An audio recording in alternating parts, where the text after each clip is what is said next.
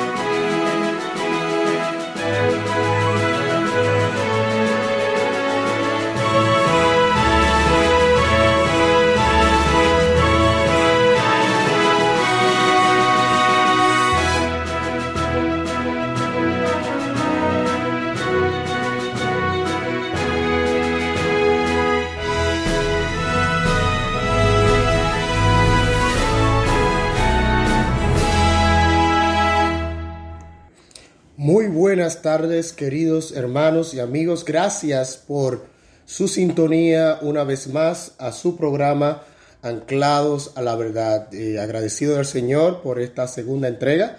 En la semana pasada eh, comenzamos nuestra nueva temporada de eh, nuestro programa Anclados a la Verdad y Si ustedes estuvieron con nosotros, recuerdan que estuvimos tratando el tema de la definición correcta de evangelismo.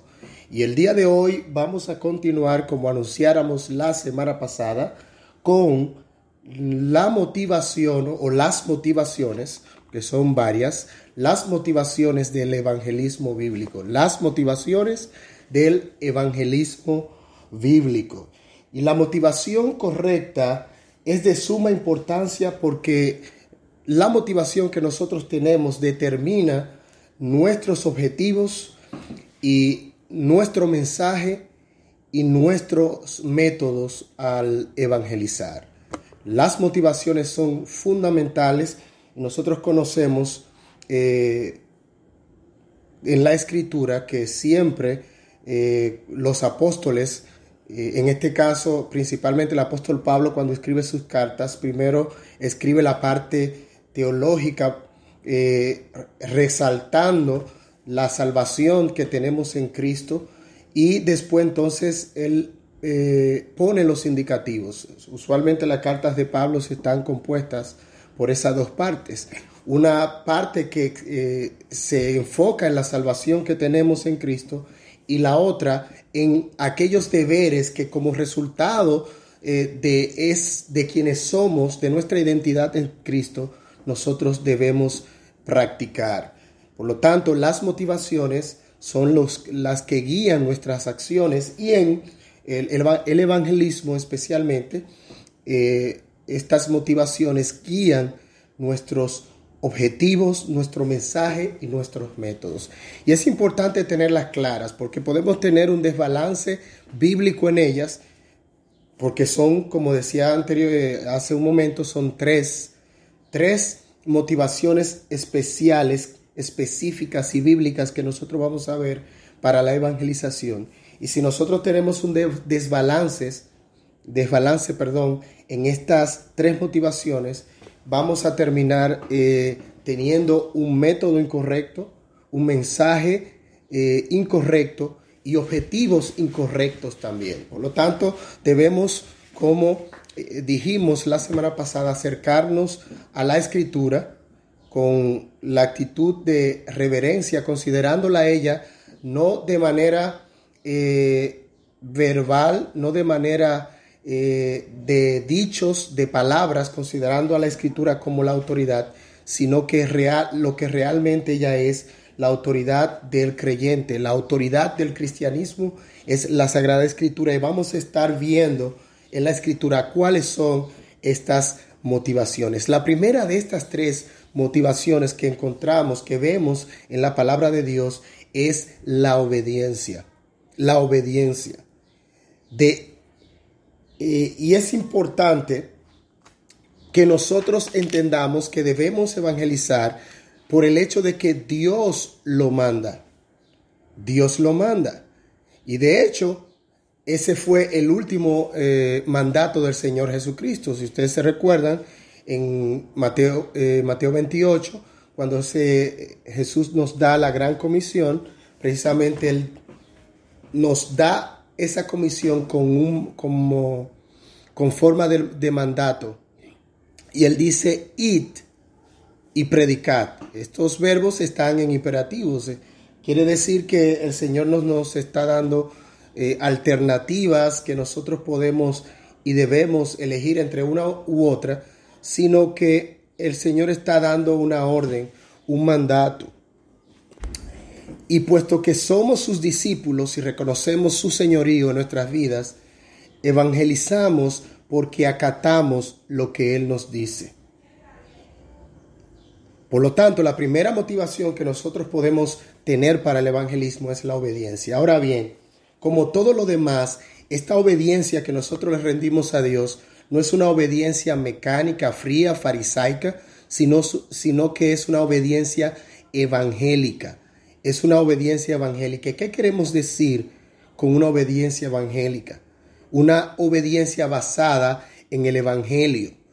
Y es lo que alguien decía en este respecto. Decía, por supuesto, no podemos separar la obediencia, la obediencia del amor a Cristo. La razón por la cual nosotros obedecemos a Dios, obedecemos a, a Cristo en este mandato de evangelizar, no es porque simplemente Él lo manda, sino porque le amamos.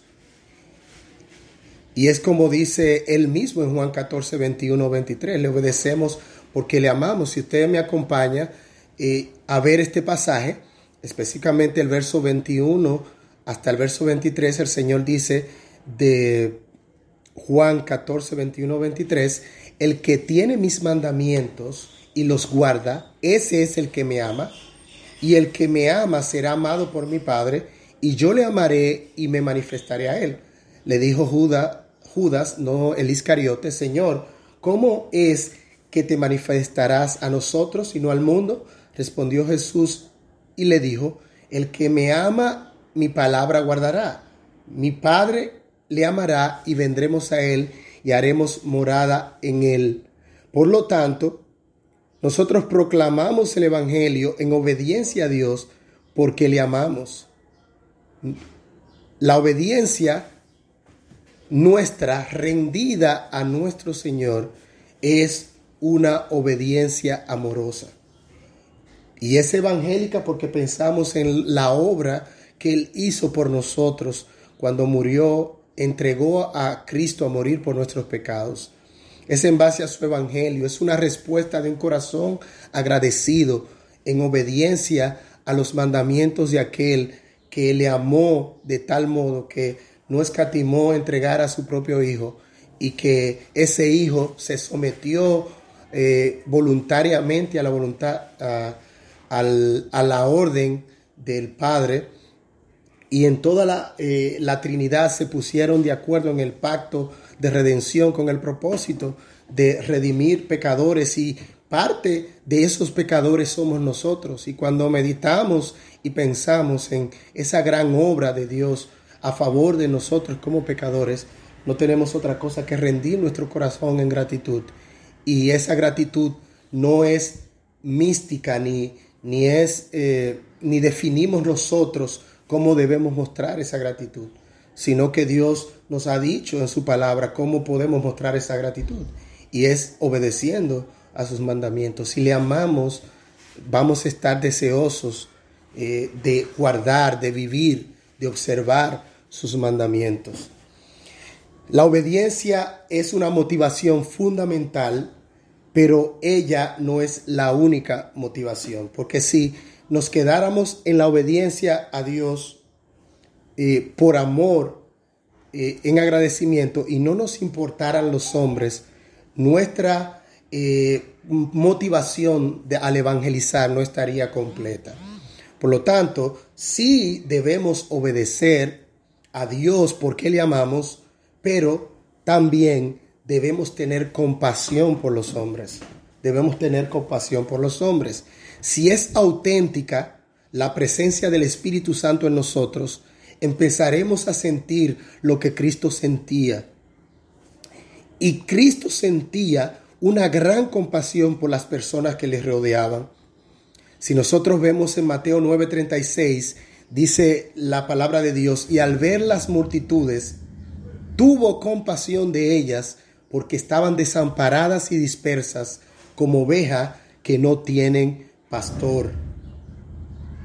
Y como dice eh, el apóstol Pedro en segunda de Pedro 3.9, decía, el Señor no retarda su promesa, según algunos la tienen por, por tardanza, perdón, sino que es paciente para con todos, no queriendo que ninguno perezca, sino que todos procedan al arrepentimiento.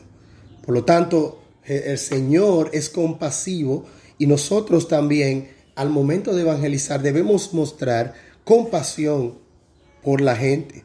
Fue porque Dios amaba al mundo que envió a su Hijo a morir por pecadores. Y es lo que dice el pasaje conocido que nosotros eh, eh, hemos aprendido, los que eh, hemos aceptado, recibido a Cristo como Salvador y muchas otras personas, aún inconversos, no creyentes conocen a Juan 3:16 y ese pasaje expresa que la compasión de Dios por los pecadores fue lo que motivó para que él entregara a su hijo a morir por su pueblo, por aquellos que por el cual Cristo vino a morir, por los, a los cuales Cristo vino a salvar.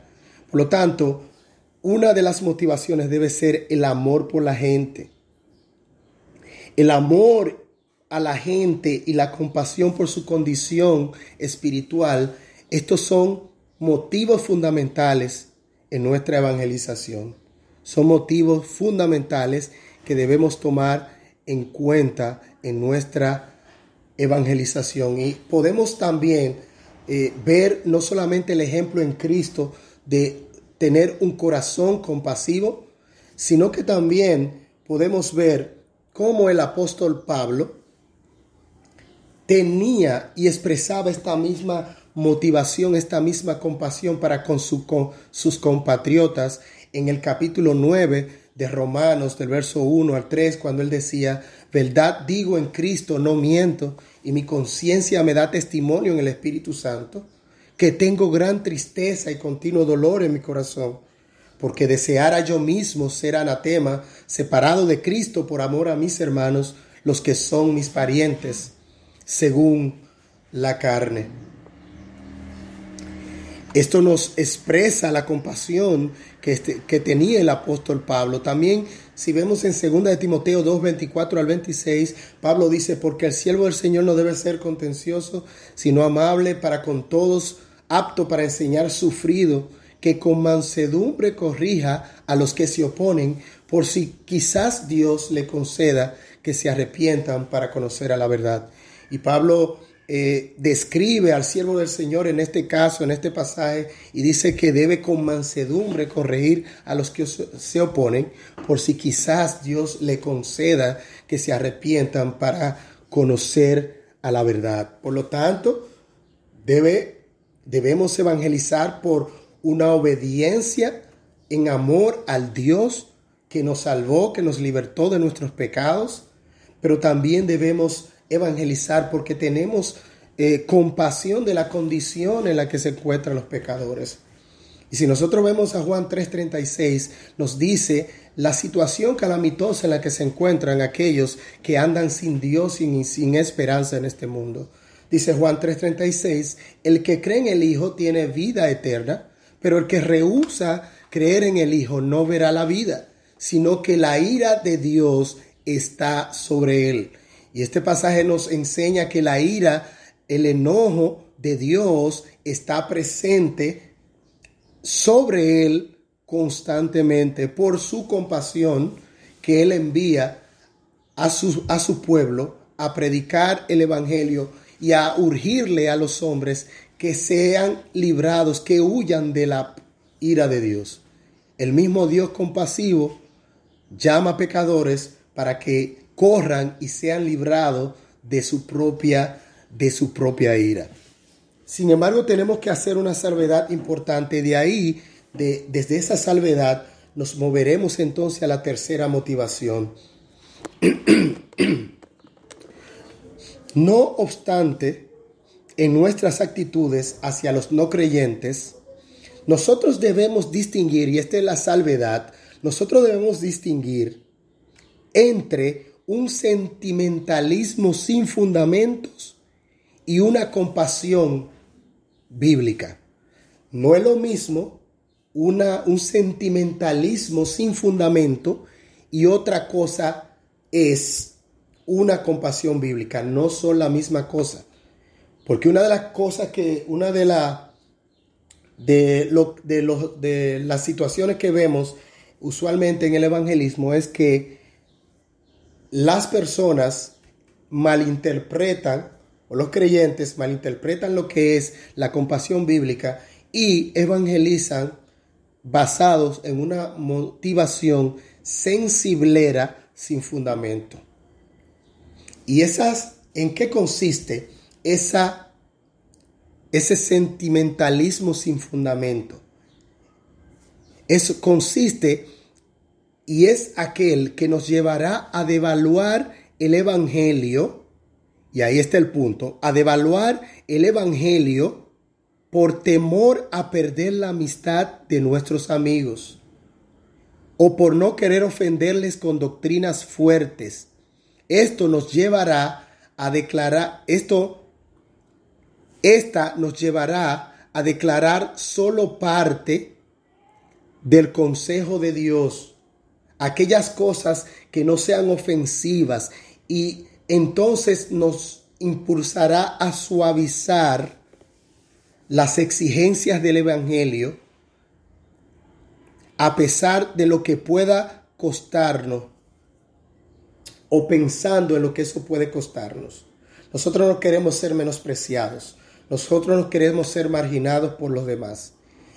Y el mensaje del Evangelio, si bien es buena noticia, siempre viene con ella una mala noticia. Y eso, y esa mala noticia es aquella que tenemos que decirle a los pecadores que son pecadores, que son malos, que son hijos de ira, que Dios está enojado con ellos, que su pecado los llevará al infierno.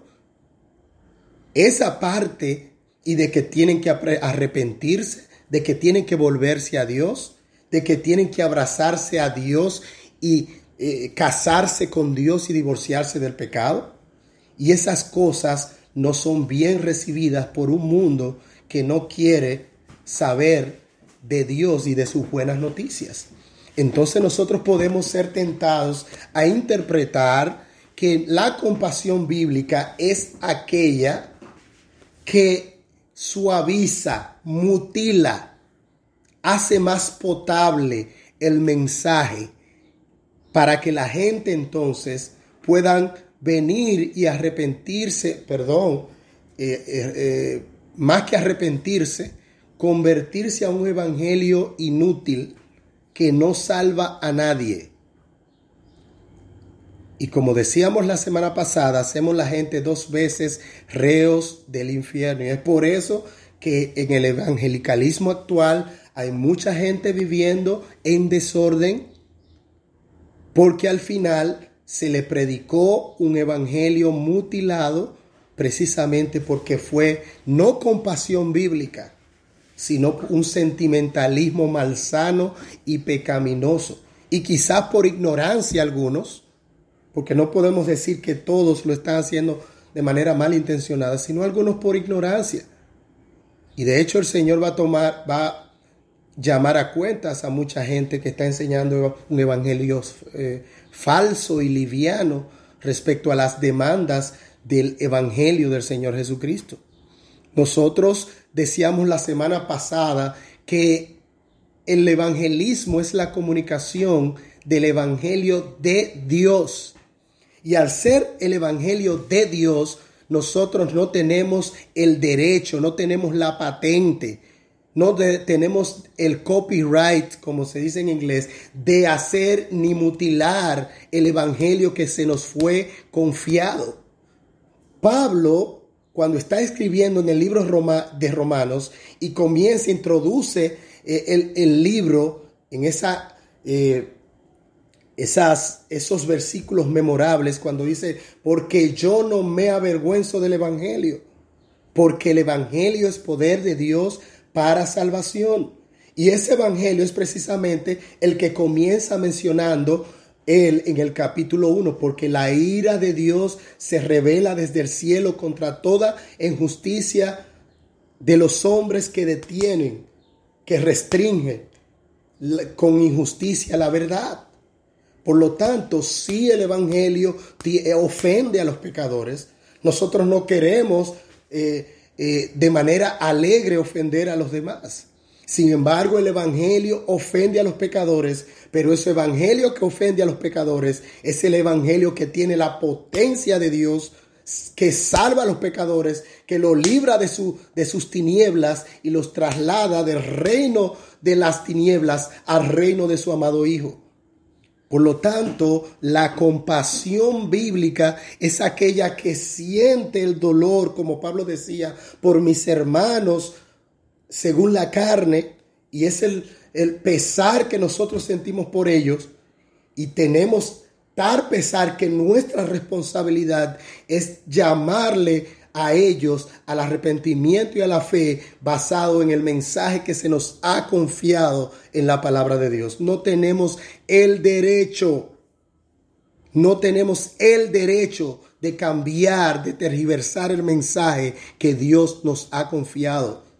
Y Dios libre a muchos y abra sus ojos y lo traiga a la luz y lo desvíe de ese camino de enseñar un evangelio maleado, tergiversado, medrado, como dice el apóstol Pablo.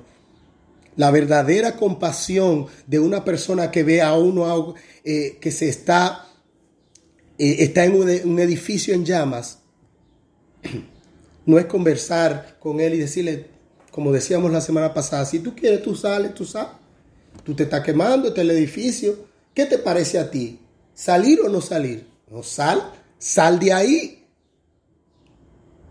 Eso es fuego. De la misma manera, nosotros tenemos que hablar del infierno, de la condenación, de la ira de Dios en el Evangelio. Eso no es todo lo que dice el Evangelio, pero eso es parte importante del Evangelio. La compasión, si no es encausada por otra motivación mayor, nos llevará al sentimentalismo y a una evangelización antropocéntrica. ¿Y qué queremos decir con eso de una evangelización antropocéntrica? Una evangelización basada en las necesidades del cliente. ¿Qué es lo que le gusta a la gente para nosotros dárselo? Entonces cuando la gente supuestamente hace profesión de fe bajo ese concepto, bajo esa exposición maleada del Evangelio, porque es en base a sus necesidades, entonces al final yo tengo que conformar toda una iglesia pragmática que le dé experiencias nuevas cada vez más para entretenerlo y mantenerlo ahí. Y al final cuando mueran y despierten, se van a dar cuenta que van camino directo al infierno y a la condenación. Por lo tanto, esta motivación de compasión por la gente es importante, pero para que no sea antro, una evangelización antropocéntrica, nosotros debemos tener una motivación mayor que sea la rectora, la, la jefa de esta motivación de compasión. Porque si la dejamos sola, ay, queremos demasiado a la gente. Ay, no, no, mira, vamos a omitir eso de pecado. Ya pecado no se menciona, es falta. Eso de arrepentimiento no. Eh, ven, no te preocupes, el Señor va a resolver todos tus problemas, todas tus circunstancias. Ven, olvídate de eso. O como una ocasión, recuerdo que terminando un predicador de exponer la palabra de Dios y llamando a los pecadores al arrepentimiento, la persona que le sucedió comenzó a decirle, no, no, no, yo no te condeno, la palabra de Dios no te condena, ven como quiera que estés, no hay problema, Él te va a prosperar, Él te va a ayudar, y etcétera, etcétera. Sin embargo, nosotros no podemos hacer eso.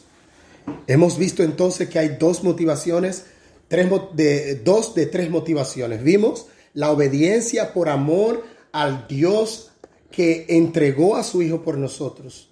La segunda, la compasión por la gente, ver a la gente en su situación de pecado. Nosotros imitamos al Señor Jesucristo cuando Él vio la gente que no tenía pastor y tuvo compasión de ellos. Podemos imitar al apóstol Pablo que decía, yo quisiera yo mismo ser anatema para que los míos, si fuese posible, conocieran de la gracia de Dios en el Evangelio. Sin embargo, hemos visto, hemos hecho la salvedad de que no podemos dejar la motivación de la compasión sin un rector, sin una motivación rectora, sin una motivación jefa, sin una motivación que sea soberana sobre esa compasión bíblica. ¿Y cuál es esa tercera motivación? Esta motivación segunda nos lleva a esta última y tercera motivación. Y esta motivación que mantiene todo en perspectiva es una motivación que fue fundamental en todo lo que aconteció en la reforma protestante del siglo XVI. Nosotros conocemos, eh, y es posible eh, que usted que nos acompaña haya escuchado las olas de la reforma, pero para quienes no la han escuchado, las olas de la reforma son frases que eh, resumen todo el movimiento, toda la enseñanza que produjo el movimiento de la Reforma Protestante. Entre ellas estaba sola gracia, sola fe, solo Cristo, solo Deo gloria y sola escritura. ¿Y cuál de estas cinco solas es la motivación rectora de la compasión bíblica y que hace que tenga un equilibrio, equilibrio perdón, armonioso? Esa motivación es la gloria de Dios, es el amor al nombre de Dios, es el amor al nombre de Dios, lo que más que cualquier otra consideración debe impulsarnos a la evangelización es el amor a Dios y a su nombre, o sea, el celo por su honor, por su reputación, su justicia en este mundo. La evangelización ante todo es la proclamación, y esto es importante, esto es importante, la proclamación de quién es Él y cómo es Él. Es decir, que la evangelización es la proclamación de quién es Dios y cómo es, es quién es Dios y cómo es Dios. Es decir, su identidad, su carácter, sus atributos, su plan de redención. Lo que Él ha hecho en Cristo. Okay, round two. Name something that's not boring. A laundry? Ooh, a book club. Computer solitaire, huh? Ah, oh, sorry, we were looking for Chumba Casino. That's right. ChumbaCasino.com has over 100 casino style games. Join today and play for free for your chance to redeem some serious prizes. ChumbaCasino.com. No purchase necessary. Full prohibited by law. 18 plus terms and conditions apply. See website for details. With lucky landslots, you can get lucky just about anywhere. Dearly beloved, we are gathered here today to. Has anyone seen the bride and groom? Sorry, sorry, we're here. We were getting lucky in the limo and we lost track of time. No, Lucky Land Casino, with cash prizes that add up quicker than a guest registry. In that case, I pronounce you lucky. Play for free at LuckyLandSlots.com. Daily bonuses are waiting. No purchase necessary. Void where prohibited by law. 18 plus. Terms and conditions apply. See website for details. Este, este, este amor por el nombre de Dios tiene que ver con quién es Dios, cómo es Dios y lo que Él ha hecho en Cristo para salvar a su pueblo. Y es importante que nosotros veamos si esto es escritural, porque es posible que eso suene bonito y sean palabras eh, que se las lleve el viento porque son de, de, de su servidor. Sin embargo, tenemos que confirmar si es verdad, si es verdad que el Señor está preocupado por su gloria, por su nombre. Vayamos al capítulo 42 de Isaías, desde el 6 al 8, dice Isaías, hablando Jehová a través de Isaías, yo Jehová te he llamado y te sostendré por la mano y te guardaré y te pondré por pacto al pueblo, por luz a las naciones. ¿Y para qué, Señor, diría Isaías? Para que abra los ojos de los ciegos, para que saques de la cárcel a los presos y de las casas de prisión a las que moran en tiniebla. Y dice el verso 8, yo Jehová, este es mi nombre, y a otro no daré mi gloria, ni mi alabanza a escultura. Por lo tanto, aquí el Señor claramente especifica su celo por su nombre, por su gloria, de manera que Él no está dispuesto a compartir su gloria con nadie. Eh, Isaías 45, 5 al 7 dice, yo soy Jehová, ninguno más hay no hay Dios fuera de mí. Yo te ceñiré aunque tú no me, no me conociste. Verso 6, para que sepas desde el nacimiento del sol hasta donde se pone que no hay otro más que yo, yo Jehová y ninguno más que yo, que formó la luz, creó las tinieblas, que hago la paz y creo la adversidad. Yo Jehová soy el que hago todo esto. Jehová Dios está interesado en su gloria, en su nombre y quiere que todo aquello sobre quienes Él tiene el derecho de creación por ser dueño de todo, no le den gloria a otra cosa que no sea a Él mismo, al Dios verdadero. Al Dios verdadero. Si nosotros vemos también a Isaías 45, 20, dice el Señor, reuníos y venid juntaos todos los sobrevivientes de entre las naciones. No tienen conocimientos aquellos que erigen el madero de su ídolo y los que ruegan a un Dios que nos salva.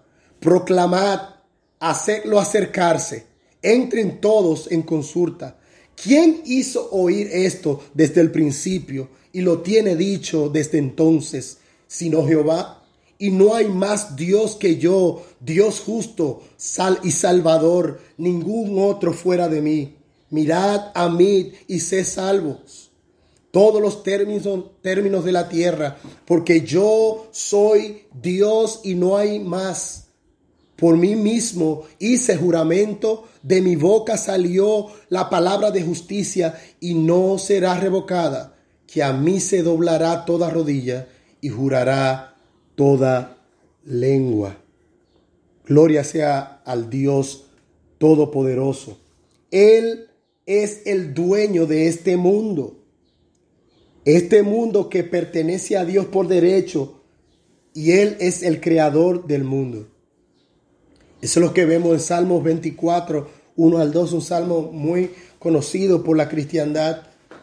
De Jehová es la tierra y su plenitud el mundo y lo que en él habita. ¿Por qué? Porque Él fue el que la creó, Él la fundó. Por lo tanto, toda criatura le debe adoración, alabanza, gloria al único Dios verdadero. Y Él lo hace bien porque es su derecho de creación reclamar que todos le rindan adoración, como dice el verso 23, toda rodilla se doble. Toda rodilla se doble. Y por derechos de, Él tiene derecho de creador, pero también tiene derechos de redentor. Él ha sido usurpado por el príncipe de este mundo a través de los hombres rebeldes. Cristo vino a la tierra para restaurar el reino de Dios en ella por la redención de los hombres en la cruz, ofreciéndoles así una salvación que consiste en la restauración de la relación con, de Dios con el hombre que perdió el hombre por la rebelión. La salvación del hombre y el reconocimiento de su reino son las dos caras de una misma moneda. Y esto significa que yo, el beneficio de la salvación es simultáneo a la gloria de Dios. Es decir, que todo aquel que es salvo es para dar gloria a Dios. Y toda, todo el que da gloria a Dios es el que es salvo. Por lo tanto, hay una vinculación, son dos caras de una misma moneda, la salvación del hombre y el reconocimiento del reino de Dios. Al proclamar el Evangelio, no solamente nosotros contribuimos a la salvación de la gente, sino también al reconocimiento de la soberanía de Dios en, el, en un mundo que le rechaza. Nosotros hacemos ese mismo clamor que dice Isaías. Toda rodilla debe doblarse ante aquel que merece toda la adoración y que no comparte su gloria con nadie. Y aquellos que por la gracia de Dios acuden a ese llamado reciben los beneficios de participar en ese reino glorioso de ese rey de reyes y señor de señores. Más importante que el beneficio personal que alguien recibe a través de la conversión es la vindicación que su conversión manifiesta del gobierno de Cristo y de los derechos supremos y absolutos de Dios. Es decir, esa conversión lo que hace que dice, sí, Dios tiene derecho de ser adorado. Yo no puedo, en el mundo yo estaba invirtiendo mi vida al pecado, a otros ídolos, pero no, me convierto a Él porque Él es el único digno de recibir la gloria, recibir mi adoración, recibir mi obediencia, recibir todo lo que soy en adoración a Él. Ese beneficio de la salvación en los individuos, el beneficio que yo recibo de mi salvación es, no es mayor que la vindicación del Dios glorioso que nos llama a adorar, adorarle. Porque al final la salvación no es un fin en sí mismo. Y es el problema de mucha, de, de cuando nos enfocamos en el hombre. No solamente Dios llama a los pecadores y los libra del infierno para que vivan como quieran. Dios salva a un pueblo para sí, para que le honre y le dé gloria a Él, para que ame y tema y reverencie y respete su nombre. Ese es su derecho de creación. Y a través de Cristo y del Evangelio, Él está llamando a pecadores a que vengan a su reino a rendirle la adoración que es debida a su nombre. Por la evangelización nosotros mostramos que deseamos que venga su reino, como dice el Señor en la oración, que venga su reino. Cuando nosotros estamos evangelizando, estamos haciendo la labor de llamar por su gracia a pecadores para que se conviertan en adoradores y súbditos del reino del gran y glorioso Rey, que no solamente es creador, sino que también es nuestro, nuestro redentor. La salvación personal, la evangelización nos, en la evangelización, perdón, no solo, no solo ofrecemos una salvación personal a nuestro prójimo, sino que libramos una batalla contra las huestes del mal y contra el falso rey de este mundo que ha engañado y ha cegado a la gente cuyo propósito son la destrucción de la creación, ya que ella proclama, por eso es que el problema es la destrucción de la creación, porque ella proclama la gloria de Dios y la destrucción de la humanidad, ya que fue creada la imagen de Dios. Todo hombre inconverso no solo necesita la salvación por razones personales, por eso es que nuestros métodos no deben ser enfocados a las necesidades del hombre, porque la salvación no está enfocada específicamente a las necesidades percibidas del hombre, sino a su necesidad de someterse a aquel que es el soberano de, de toda la creación. No por razones personales, sino porque su propia inconversión, es decir, el, el permanecer impío, apartado de Dios, es un atentado contra el derecho de Dios y su gloria. Eso es lo que pasa. Él recibe el beneficio en la salvación, pero el problema es su rebeldía contra aquel que tiene el derecho de gobernarlo, que le dio la vida, que lo creó y que, merece ser adorado como Él demanda ser adorado. Es verdad que hay consecuencias personales. Somos librados de la condenación y somos librados del infierno. Pero la evangelización hace, llama a inconversos, aquellos que andan de espalda a Dios, no reconociendo los derechos que Él tiene de Dios. Y, es, y, esto, y esto tenemos que reenfatizarlo todas las veces posible. En el evangelismo nosotros llevamos, no vamos a rogarle a la gente como que, ay, ven, arrepiéntete, Jesucito te necesita. No. Llamamos a la gente a arrepentirse y creer en el Evangelio porque eso es lo que le corresponde, lo que le conviene.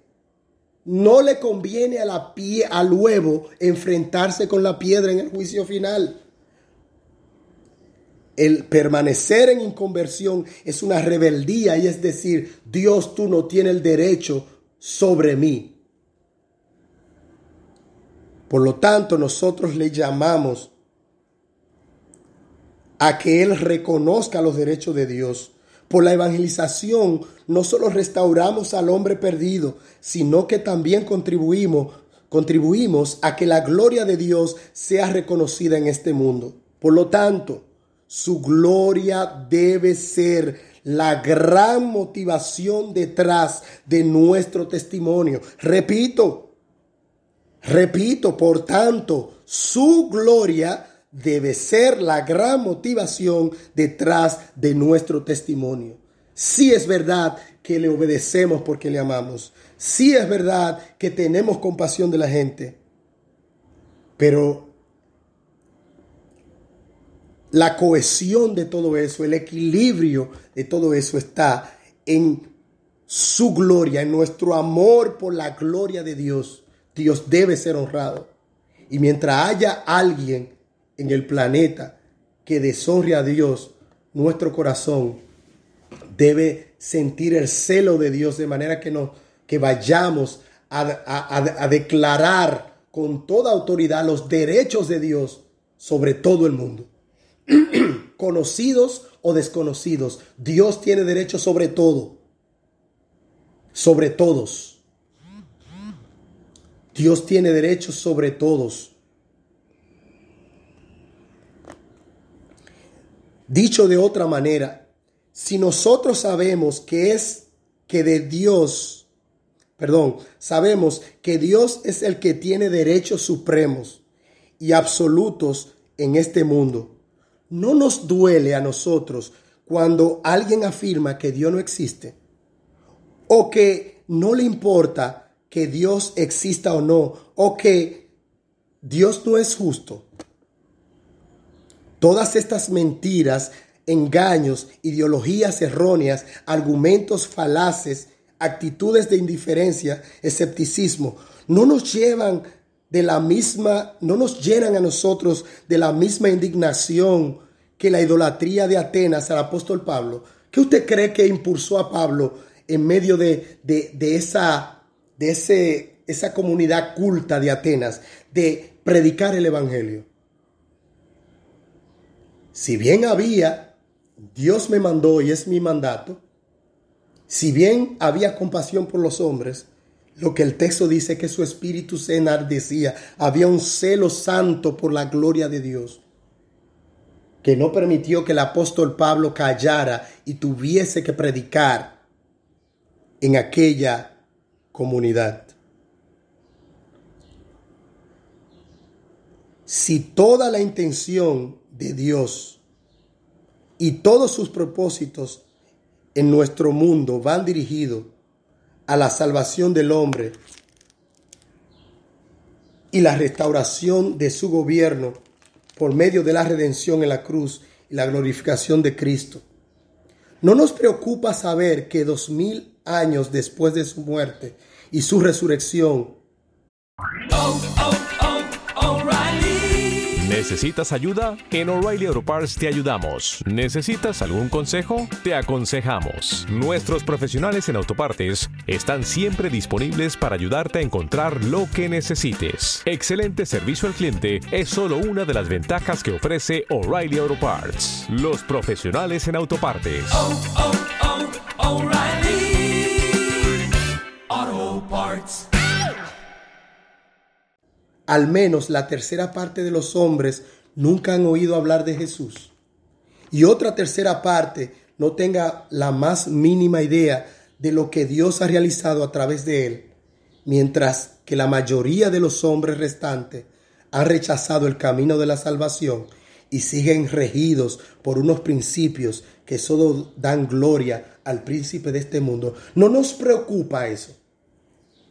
No nos preocupa. En cuanto comprendamos esta perspectiva, queridos hermanos en Cristo, de lo que es la evangelización, que nuestros corazones reciben un fuerte impulso. No es hasta que nosotros no conocemos la gloria de Dios, no es hasta que nosotros entendemos que Dios debe ser honrado, Dios debe ser reverenciado y eso nos, nos lleva a tener compasión por la gente y a obedecer el mandato de Dios. Estas motivaciones nos impulsan de manera poderosa a nosotros interceder y abocarnos a evangelizar a aquellos que se encuentran fuera, de espaldas a Dios, bajo la ira de Dios, camino a la condenación y al infierno, deshonrando a Dios, siendo afrenta a su trono soberano, diciéndole no me importa tus estatutos y tus mandamientos. Si estas tres motivaciones están en nuestros corazones. Lloraremos al ver la indiferencia y el desprecio de la gente ante los derechos absolutamente legítimos de Dios.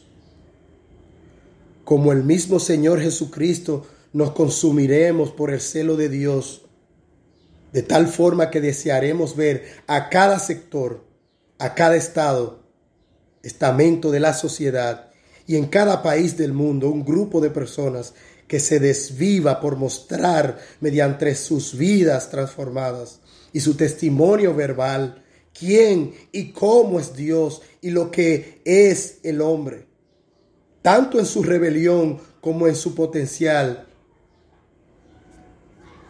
como en su posibilidad de ser salvo. Repetir las peticiones de la primera, evangelizar no es más que darle cumplimiento a las primeras peticiones de la oración que el Señor enseñó a orar a sus discípulos cuando dijo, Padre nuestro que estás en los cielos, santificado sea tu nombre. La evangelización es llamar a los hombres a que santifiquen el nombre de aquel que sí, que sí debe ser santificado de que, que sí debe ser adorado, que sí debe ser reconocido, que sí debe ser exaltado. La evangelización se centra, la evangelización que se centra en las necesidades del hombre lleva a la frustración y al sentido de fracaso cuando no vemos resultados porque esa evangelización está basada en numeritos, en tarjeticas con nombre de alguien. ¿Cuánto hicieron decisión? Y después tú no veas ninguno. De 100 tú ves 50 y después ves 40. Me acuerdo yo una ocasión que se estaba dando un reporte de una actividad evangelística en un lugar y se había hablado de la cantidad de, de dinero que se había invertido en esas actividades y cuántos supuestos conversos había producido esa cantidad de, dinero en esa, eh, en esa actividad. Y al final, pasando revista, se llegó a la conclusión que de los 50 a esa fecha, que ya hacía como un mes o dos meses, a esa fecha nada más había uno que perseveraba.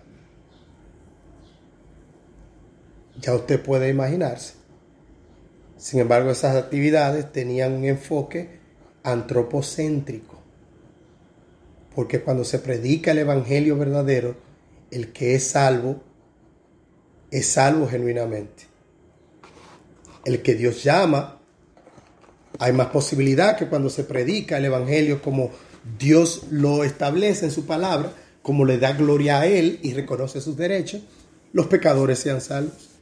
Pero si se, se comienza a lugar cuáles son las necesidades psicológicas que tiene el hombre, cuáles, ay, cuáles son las frustraciones, los traumas, etcétera, y vamos a resolvérselo como si ese fuera el fin de todo. Eso es una predicación del evangelio y no es del evangelio, de un evangelio humanista, un evangelio pragmático, un evangelio ajeno a las escrituras, un evangelio inventado por los hombres y por líderes televangelistas eh, eh, eh, y el evangelicalismo profesante, malsano, que medra el mensaje de la palabra de Dios.